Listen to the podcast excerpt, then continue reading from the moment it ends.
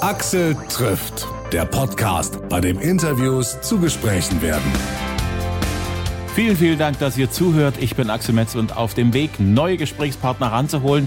Das ist in Zeiten von Corona nicht ganz einfach, aber wir versuchen es mal mit Gesprächen übers Internet. Da ergibt sich gerade das eine oder andere. Dazu später. Jetzt, wie versprochen, zum zweiten Teil meines Gesprächs mit Fritz Kalkbrenner. Er hat ein neues Album am Start. True Colors ist überall zu haben, als CD, als Download und im Stream bei allen möglichen Diensten.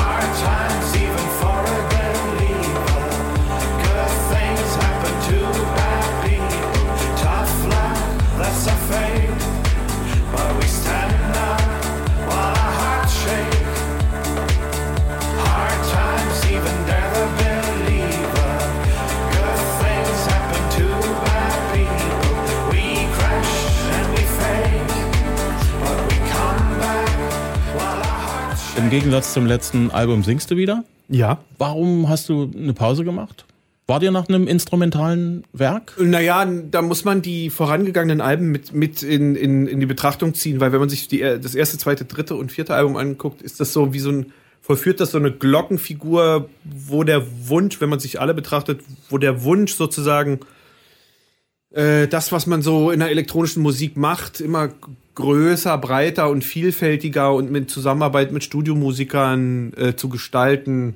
Opulent ist vielleicht zu viel gesagt, aber ähm, es gab so diesen Hang zu mehr und zu mehr Versöhnen in der großen Geste und beim vierten Album Grand Départ war dann so, war so ein bisschen so der pelzige Geschmack auf der Zunge, dass man hier Gefahr läuft, dieselbe Geschichte immer wieder zu erzählen. Dass man mhm. vielleicht auf so einem Hochplateau angekommen ist, wo man sich dann so wo man sich so leer tritt. Und dann war das fünfte Album, Drown, war äh, quasi ja so ein Bruch- und Gegenentwurf dazu, der einfach auch die Möglichkeiten, die reduzierten Möglichkeiten in der elektronischen Musik, dass es einfach auch möglich ist, so ein Album zu gestalten, äh, war einfach da und gegeben und das wollte ich dann noch so machen. Mhm. Somit ist es als solches zu betrachten. Das ist eigentlich eher so ein wie, ein wie ein gewünschter Gebruch gewesen. Und danach, nach so einer gewissen Pause, ist man sich natürlich dessen bewusst, dass man einen Teil seiner Fähigkeit weggelassen hat. Mhm. Und dass man den dann wieder zu, lieber zurückkehren lässt. Ja, ähm, als ich über die Tracks drüber gegangen bin, A Change is Gonna Come, so im ersten Moment habe ich gedacht, jetzt kommt die alte Nummer von Sam Cooke ja. aus der Kiste. It's been a long, a long time coming, but I know a change gonna come. Hattest du die wenigstens im, im Hinterkopf, als du, nee, als dir diese, diese, nee, diese dafür, Zeile gekommen ist? Dafür ist es, dafür ist es dann doch zu generisch. Die Nummer kenne ich natürlich zur, zur Genüge, aber äh, nicht als, nicht als solches hat die da irgendwie Pate gestanden. Das glaube ich ist auch.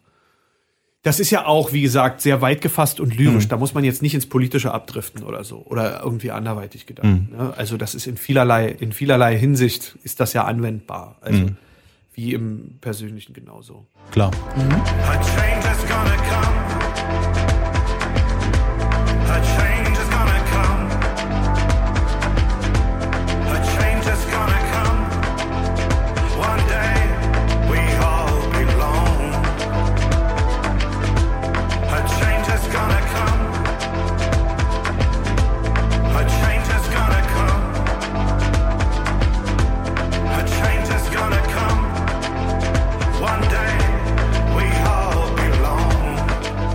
Change is Gonna Come ist natürlich eine geile Zeile. Das muss man mal so sagen. Ist auf jeden Fall schlagkräftig, ne?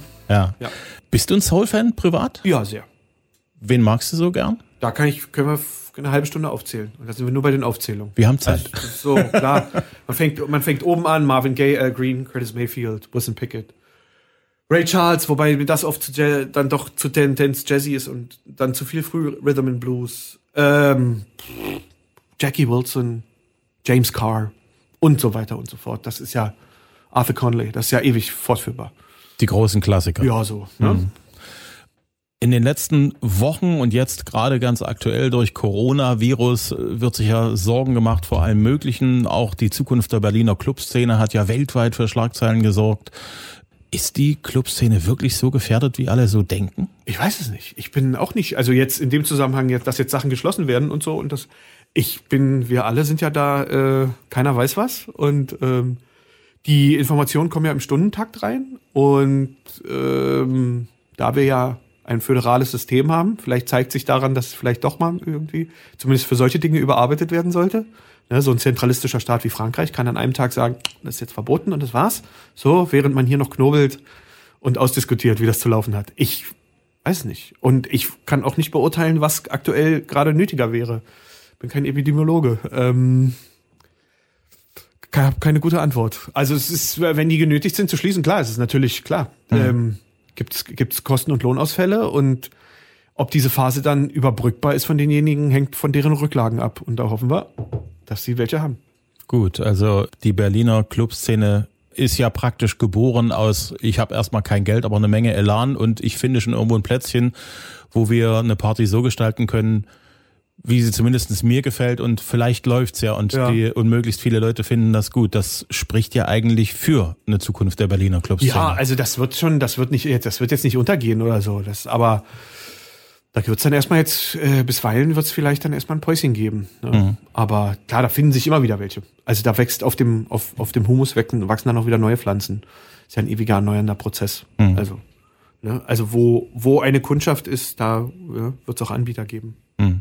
Macht dir sowas wie das Coronavirus auf eine gewisse Art und Weise Angst oder gehst du da relativ entspannt damit um? Angst ist ja nicht real, Gefahren sind real. Also ja, Vorbereitung ist ganz gut. Also man sollte jetzt, man sollte jetzt äh, realistisch sein, ne? Also mhm.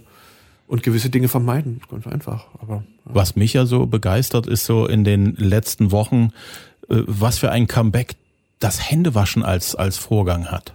Wenn ich das immer höre. Und alle sind Leute, so erstaunt. Haben die ne? Leute alle aufgehört, Hände zu waschen? Also hab's jetzt, also mach's jetzt nicht mehr als sonst, muss ich gestehen. Wahrscheinlich, weil ich es auch immer sonst mache. Würde ja heißen, dass die alle immer mit ungewaschenen Händen vom Klo kommen. Ist ja irgendwie bäh, ne? Irgendwie Wobei die in so einem Hotellobbys mal auch in der Erdnussschale sieben Sorten Urin gefunden haben. So viel zum Thema Nussschalen an Hotelbars. Man vermeide es. Oh ja. Lieber, macht man lieber sein eigen, mein eigenes kleines Nusstütchen auf. Gehst du selber noch auf Partys? Wenig, wenig. Bin fast 40, arbeite viel in dem Bereich. Wenn Wochenende ist, bin ich arbeiten, also ergo kann ich nicht privat weggehen. Das ist einfach, ja, das ist dann einfach auch dem geschuldet. Ich kann nicht aus einem Samstag zwei machen. Mhm. Und ähm, das passiert dann einfach mhm. nicht. Ja? Äh, wenn man so ganz jung ist und startet, ist ja, weil man unterwegs ist und weiß, wo die amtlichen Partys sind und wer die amtlichen Leute sind, die dort die Musik machen, äh, weiß man Bescheid, kennt sich aus. Ähm, das ist ja dann, wenn du selber mehr und mehr der Macher bist, nicht so viele Auftritte hast, weil du bist ja auch sozusagen nicht für jedermann sofort buchbar, weil mhm. du kostest ja auch ein bisschen was. Es verschiebt sich alles. Na? Wie bleibst du so am Puls der Zeit? Naja, da hilft schon viel das Internet, ne? müssen wir zugeben. Aber das geht, bei mir musikalisch geht das auch in eine andere Richtung. Ich bin gar nicht, ich gucke gar nicht so viel nach elektronischer Musik, sondern eher so was so abseitig passiert, weil für mich ist ja, ich bin ja kein DJ, ich muss ja das jetzt nicht quasi in mein Portfolio aufnehmen, sondern lieber neue musikalische Einflüsse. Ne? Und da fischt es sich quasi, was Inspiration angeht, besser woanders. Und da gibt's ganz viel, klar. Also Kruang Bin ist so eine Thai-Funk-Band aus Austin, Texas. Yes.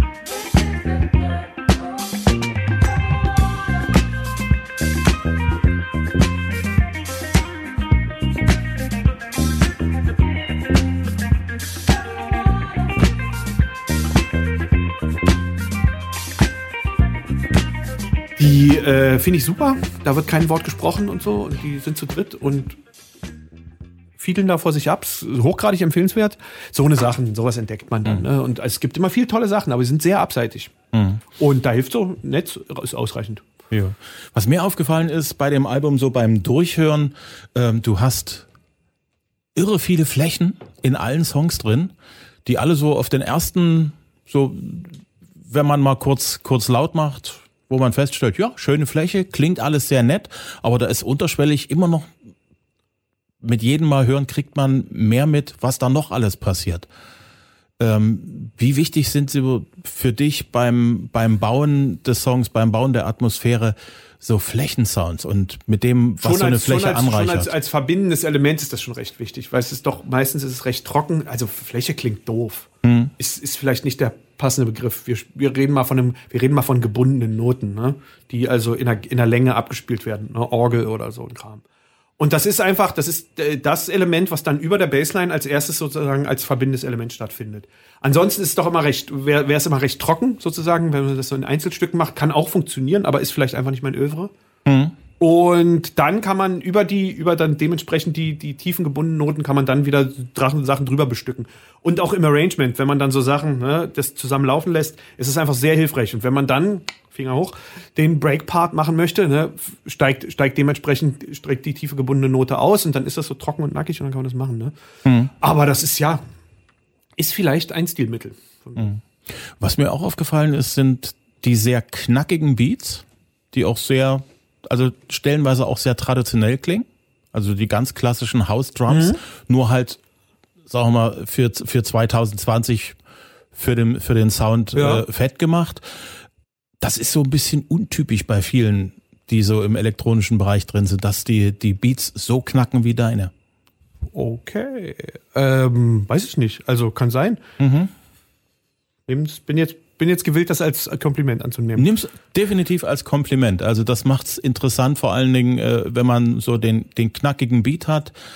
Ich komme nochmal auf das hässliche Wort zu sprechen, die Flächensounds und äh, das Ganze mischt sich, finde ich ja, atmosphärisch sehr, sehr geil mit der Stimme, die du in den Vocal Ja, Abstimmung ist halt ein wichtiges, also es muss natürlich alles in seinem, im, im Spektrum muss natürlich alles, müssen alle Sachen miteinander harmonieren. Das mhm. ist dann ist dann sozusagen auch in der Mischung sehr, wenn man dann so 16 bis 20 Elemente hat, die man äh, sozusagen untereinander harmonisieren muss, das ist auch immer ein ganz schöner Akt. Mhm. Aber das ist wichtig und notwendig. Also da, da in dem Arbeitsschritt laissez-faire zu sein, rächt sich ganz doll. Mhm. Ich habe so für mich festgestellt, wenn ich so Dinge mache, wo man wirklich fleißig und auch präzise Stück für Stück miteinander verbinden muss, ich höre dann irgendwann mal also meine Ohren sind dann irgendwie weg. Oder mein, mein, mein Geist ist zu weit in der Arbeit drin. Ich muss dann erstmal einen Tag Abstand nehmen und dann, und dann geht's wieder. Mhm. Ist das bei dir auch so? Na klar, Geräuschermüdung. Das ist, wenn man zehn Stunden, wenn man zehn Stunden im Studio war, braucht man nicht mit einer Mischung anfangen. Ja. Geht man nach Hause und eine Mischung macht man als erstes gleich am Tag, wenn man ganz frisch ist. Das mhm. ist einfach so. Mhm. Das ist, dafür gibt es einen Begriff Geräuschermüdung. Mhm. Wenn du im Studio müde bist, also auch kreativ müde bist, äh, was ist so das, worauf du vertraust, um wieder frisch zu werden? Am nächsten Tag wieder anfangen. Echt? Also wenn, wenn die Luft raus ist, braucht man jetzt nicht einen Snickers und einen Kaffee oder so. Mhm. Also weil man rennt, äh, es rennt einem ja auch nichts weg, wenn man frühzeitig anfängt und keine Deadline hat. Dann kann man, kann man einfach sagen, wenn man, wenn man artig ein Jahr früher anfängt, dann hat man auch die Zeit. Mhm. So, und, und, und kann sich das einfach stückweise legen. Ne? Mhm. Weil das dann ab spätestens ab da ist es dann auch Zwang. Mhm. Und das muss nicht sein. Wie viel Ortsveränderung brauchst du, um kreativ zu bleiben, um frisch zu bleiben? Nicht viel. Also ist unabhängig davon.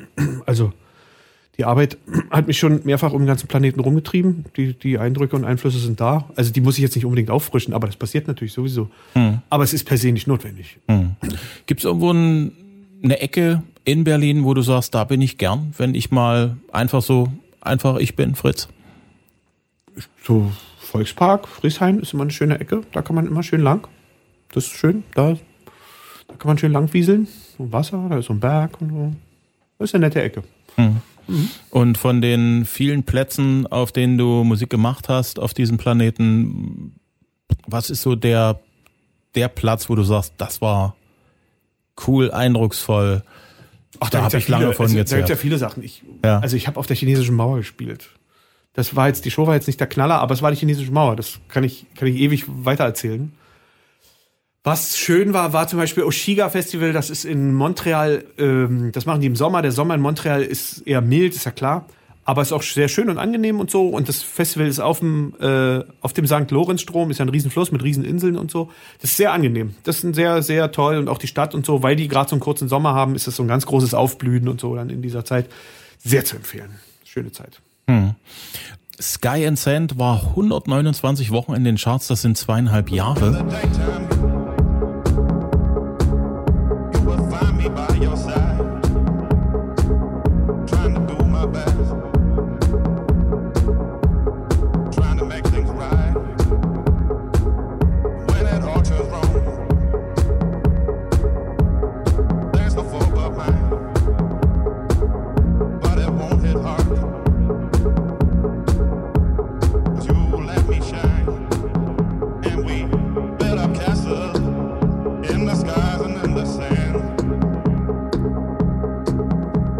Irre, wenn man, wenn man so einen Dauerbrenner hinlegt. Vor allen Dingen, wenn man sich da, wenn man es macht, ja nicht drüber bewusst ist. Oder wart ihr, habt ihr da irgendwo gemerkt, dein Bruder und du, dass ihr da was Besonderes unter den Also, Fingern War habt? schon eine gute Nummer und so, aber alles andere kann man ja nicht antizipieren. Das weiß man ja vorher nicht. Hm. Das ist dann so, das kommt dann. Ja. Wird's mal wieder eine Zusammenarbeit geben zwischen dir und Paul? Wir sehen es nicht kommen. Also man, der darauf, derjenige der darauf warte, sei beraten, es nicht zu tun. Ähm, aber man soll jegliche Ausschließlichkeit vermeiden. Also, aber äh, Paul ist mit seinem Zeug ziemlich busy, ich mit meinem und so. Es klopft nicht an. Hm. Gibt's irgendwo ein bisschen Konkurrenz unter Brüdern bei euch? Nicht nach der Zeit. Also Das ihr, ist so, das hat sich in. Also es gab es auch früher eigentlich nicht. Hm. Also es ist, hat sich ziemlich stark in Wohlgefallen aufgelöst. Man zeigt sich so die gegenseitigen Alben, sagt, ah, schön, gut. Und dann geht es weiter. also freundliches Interesse und Sympathie. Ja klar, also es gibt Cool. ja nichts zu mängeln. Da geht's ja nicht hier, guck mal, mein Album hier, meins ist, meins ist runder als deins oder so. Das, das nee, ist Quatsch. Ja gut, das sind so Dinge aus Kindertagen. Hab, wart ihr als Kinder auch äh, so cool miteinander Ja. oder, oder gab's da auch Rangeleien? Na, so in der Zwischenzeit, klar, in der Zwischen, also äh, unter Brüdern, logisch. Aber ähm, das hat sich dann spätestens, wo ich dann so vielleicht zu 16 war, dann in Wohlgefallen aufgelöst. Hm. Du hast äh, als Journalist gearbeitet eine Zeit lang. Das verbindet dich mit Neil Tennant von den Pet Shop Boys. Ja. Ich habe das Gefühl, ihm hat das sehr geholfen, die journalistische Seite zu kennen für sein Projekt, die Pet Shop Boys. Also äh, das Ganze auf den Weg zu bringen, auch zu, aufzupassen, passt das alles so, läuft das alles so, wie ich mir das vorstelle, wo muss ich hingehen, um Dinge in meinem Sinne zu entwickeln. Äh, wie ist das bei dir? Findest du, dass dir das irgendwo geholfen hat? Ja, schon. Also natürlich kennt man die ganzen Abläufe in sozusagen dann der Auswertung. Was passiert mit einem Album, nachdem es fertig ist? Und natürlich am wichtigsten ist vielleicht einfach, dass man sich aus der Zeit erinnern kann, wo man sozusagen mit Musik bemustert wurde, was einfach für eine Menge, was da ein Durchlauf ist und so und wie viel dann da so in den geistigen Mülleimer quasi geht, weil man besonders kritisch ist. Ergo im Gegenzug ist es vielleicht so, dass man so eine große Detailliebe an den Tag legt Hm. dass es bei mir sich so ausgeprägt hat. Ja? Dass man ähm, vielleicht auch für den besonders dezidierten Zuhörer da noch ein paar Bonbons hinlegt. Wie weit planst du eigentlich so deine, deine Zukunft als Künstler? So als Künstler, vielleicht so auch als Mensch. Man sagt ja, acht, Ja, acht. Monate in die Zukunft kann man antizipieren, mehr nicht. Alles andere ist, dann wird's nebulös. Und das ist gar nicht so viel Zeit, wenn man ehrlich ist. Hm? Alles andere sind so, wenn man jetzt sich so, was weiß ich, ein Darlehen von fünf Jahren, das kann man nur, ist nur abstrakt als Zahl. Hm. Ähm, nö, also wie gesagt, wie, dann Festivalsommer, so der Herbst und so, das ist schon, das ist ja alles schon äh, geplant und so. Das ist eigentlich schon festgelegt, so. Ne? Mhm. Also von daher, bis dahin so geistig schauen reicht. Also so Fragen wie, wo siehst du dich in zehn Jahren, ist, finde ich, schwer witzlos. Das ist speziell Ich nicht, für jemand, der so auf das Ende der 30 zugeht, auch eine, eine, eine müßige Frage dann. Ne? Ja, Das ist so was- Wo sehe ich mich in zehn Jahren? Ja, wahrscheinlich zehn Jahre älter. Vermutlich. Ja, so könnte man davon ausgehen. Wahrscheinlich wirst du dann immer noch Musik machen, Hoffentlich, ja. wenn alles gut Gehe läuft. davon aus. Ja. Was hättest du eigentlich gemacht, wenn du mit der Musik nicht so gut durchgestartet hättest? Ich hätte äh, mich wahrscheinlich so als, als, äh, als Journalist versucht durchzubeißen. Das hättest du weitergemacht. naja, gehe davon aus, war ja zu dem Zeitpunkt auch das Einzige, was ich hatte. Hm. Ich war leider nicht der Beste. Wer Hm. weiß, wie sich das noch, noch entwickelt hätte. Das hängt von einem ab, aber wenn du ein gründlicher Typ bist und nach dem, was du mir erzählt hast, bist du ein gründlicher Typ, hättest du die Chance gehabt, ein sehr guter zu, zu werden. Ja, das äh, aber auch, wie man weiß, so, das äh, bisweilen so für die als Freischaffender, es ist auch ein, es ist ein unfairer, äh, ein unfaires Haifischbecken. ja, da gibt es dann sozusagen Redaktionslieblinge und Mhm. diejenigen, die halt viel rudern müssen. Hm. Ne? Also ja, aber auch müßig. Ich weiß nicht, wie es sich entwickelt hätte. Ja. Wenn du Zeitreisen könntest, in welches musikalische Jahrzehnt würdest du wollen? Auch schon so 67. Warum? Da war, war sehr viel los. Also auch VÖ-technisch und so. Aber auch so 73, auch da einfach Unmengen. Das hätte man sich gern mal angeguckt. Mhm. Vielleicht wird's ja mal möglich mit, mit Hilfe der Technik. Soll ja angeblich schon rein theoretisch möglich sein. Oh. Eine eine Zeitreise zu machen. Das beinhaltet aber irgendwie ein schwarzes Loch und äh, haben, mehr wir, Energie, als das, jeder brauchen kann. Genau, das haben wir ja alles nicht in der Hosentasche, so ein Ding. Und, mhm. Ja. Naja. Was waren die 80er Jahre für dich musikalisch? Du warst da ja noch naja, man jung. ist ja da so aufgewachsen, hat so den Kram so gehört, aber das ist alles so vor, also sozusagen vor der Zeit der Attitüde. Ne? Also natürlich hat man das so sozusagen als Kinder Soundtrack noch so im Ohr, aber so in der Stilprägung ist es dann nicht eigentlich so viel. Ne? Mhm. Man verbindet natürlich viel so aus Erinnerung damit, aber ist nicht so stilprägend wie andere. Dinge. Mhm.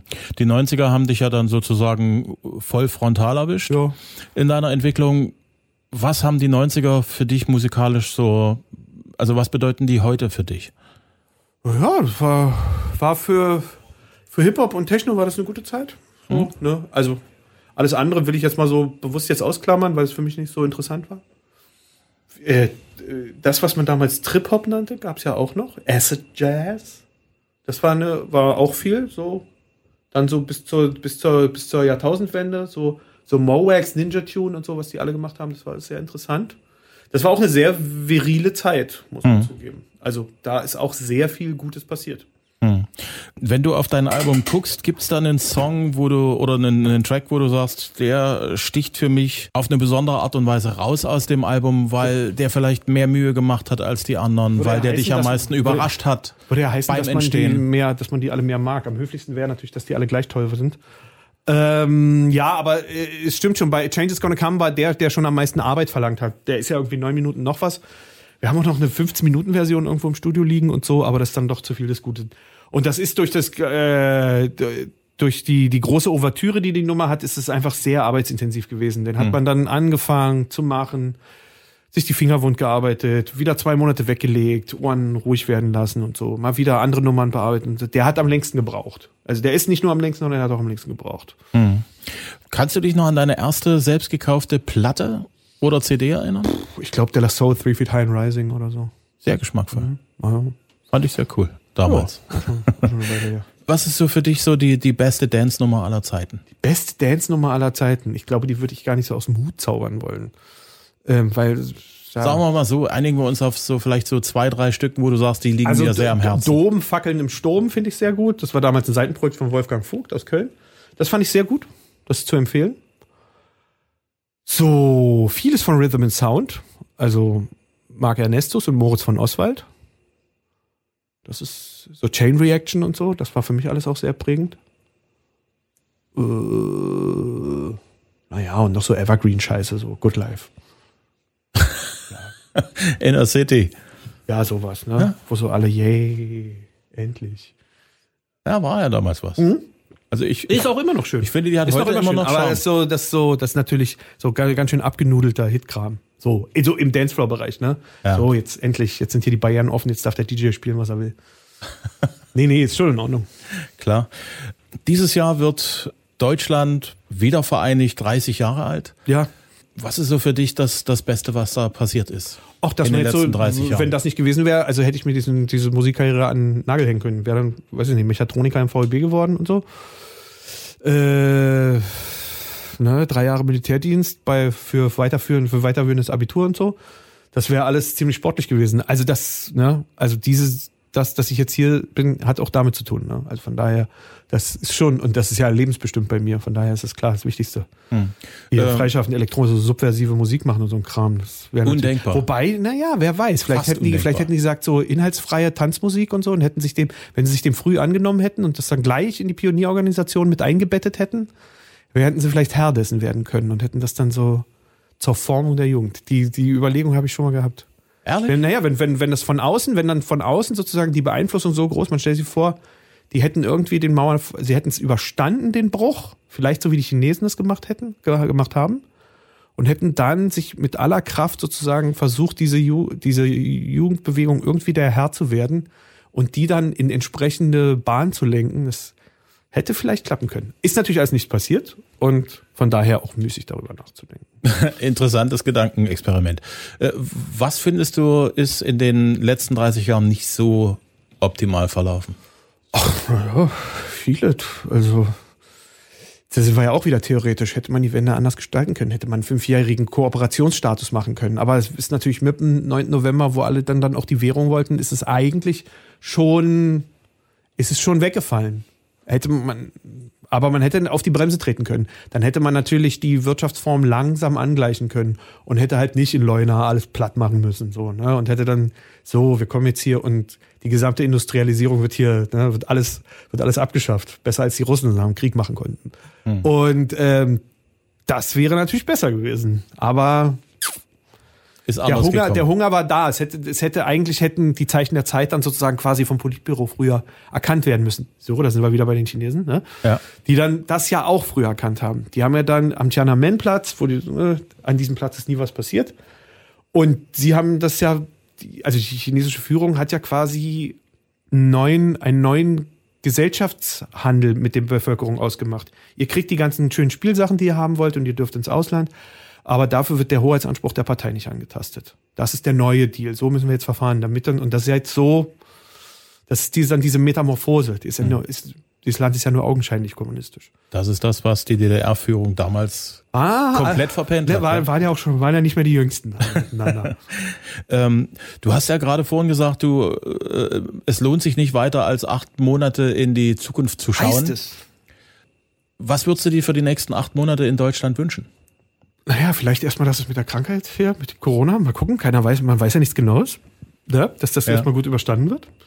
Ja, dass vielleicht die Währung nicht auseinanderbricht. Ja, auch das. Also da ist ähm, ne, der möglichst geringe Schaden wäre, wäre wünschenswert.